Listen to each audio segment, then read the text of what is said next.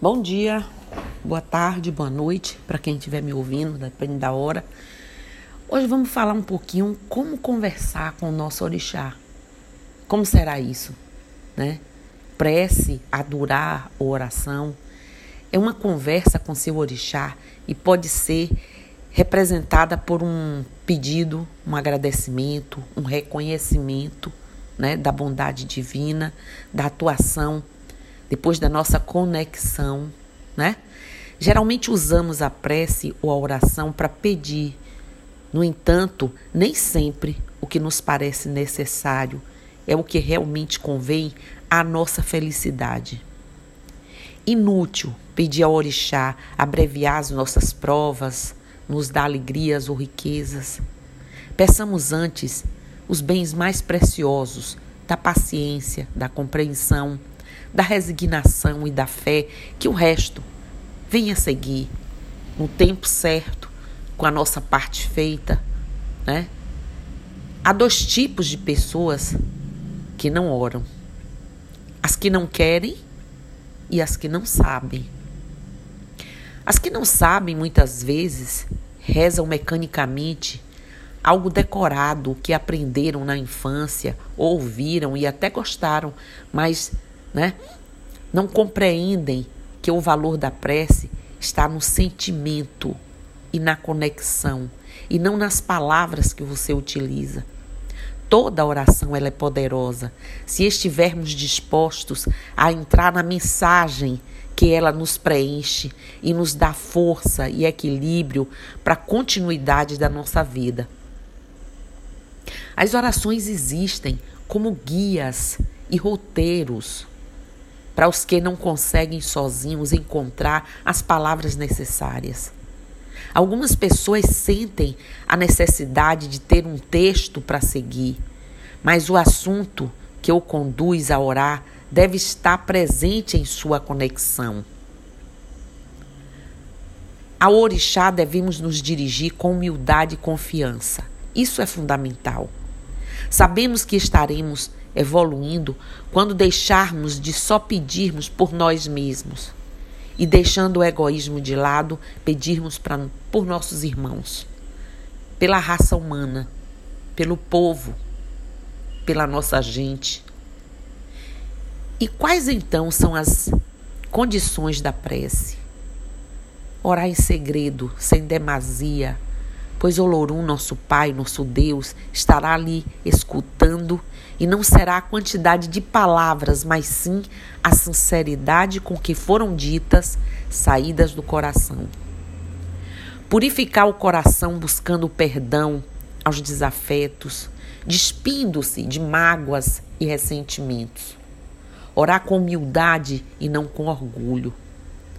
Nosso orixá Ouve as nossas preces, principalmente as preces sinceras, humildes, e nos responderá através dos acontecimentos da vida, embora não do modo que pretendemos, nem do espaço de tempo que desejamos.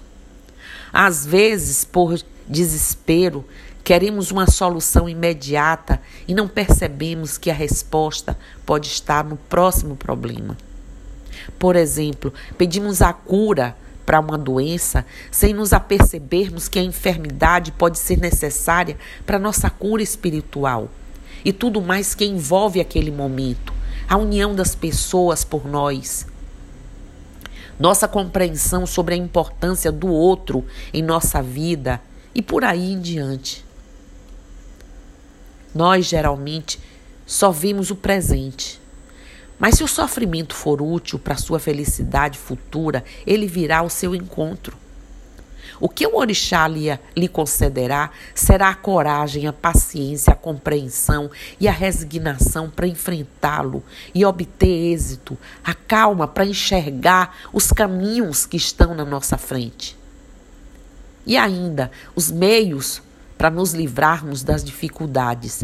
O esforço, entretanto, será, gente, sempre nosso.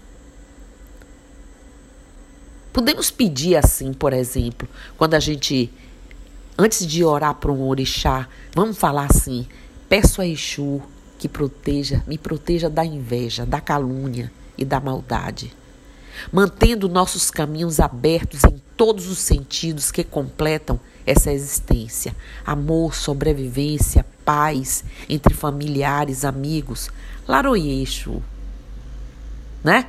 Todos os orixás trabalham com a força desse amparo significativo do mistério. Quando eu me dirijo ao meu pai Ogum, eu peço que me proteja das lutas que tenho que enfrentar e encher meu corpo contra maldades, né? E fechar meu corpo contra tudo e perigos mundanos. Ogunhê, meu pai, patacore. Peço ao Oxóssi que não falte o sagrado alimento de cada dia e o conhecimento. Oquearu, Oxóssi. Peço ao Pai Xangô que proteja e faça justiça em todos os caminhos que eu trilhar Caô Cabecilê. Peço ao Baluaê saúde, força para vencer qualquer doença que se abater sobre mim. Atotô, meu pai, o Baluaê. Peço ao Xumaré com seu belo arco-íris que conduza minha vida para o crescimento financeiro e para as riquezas espirituais. Arroboboi. Peço ao Sangue que proteja os animais que estão sob nossos cuidados e aqueles que estão abandonados ou em sofrimento. Dê a eles as bênçãos necessárias e use seu conhecimento no reino vegetal para nos curar. Saravá, Sangue. Peço à minha mãe Ansan que conduza ao caminho da evolução espiritual e proteja o do fogo e dos acidentes relacionados a ele. Proteja dos raios, das tempestades de nossa vida cotidiana e afastar os inimigos dos nossos caminhos. É parrei olhar. Peço ao Xum para guiar pelo caminho intuitivo que nossa mãe conhece como ninguém.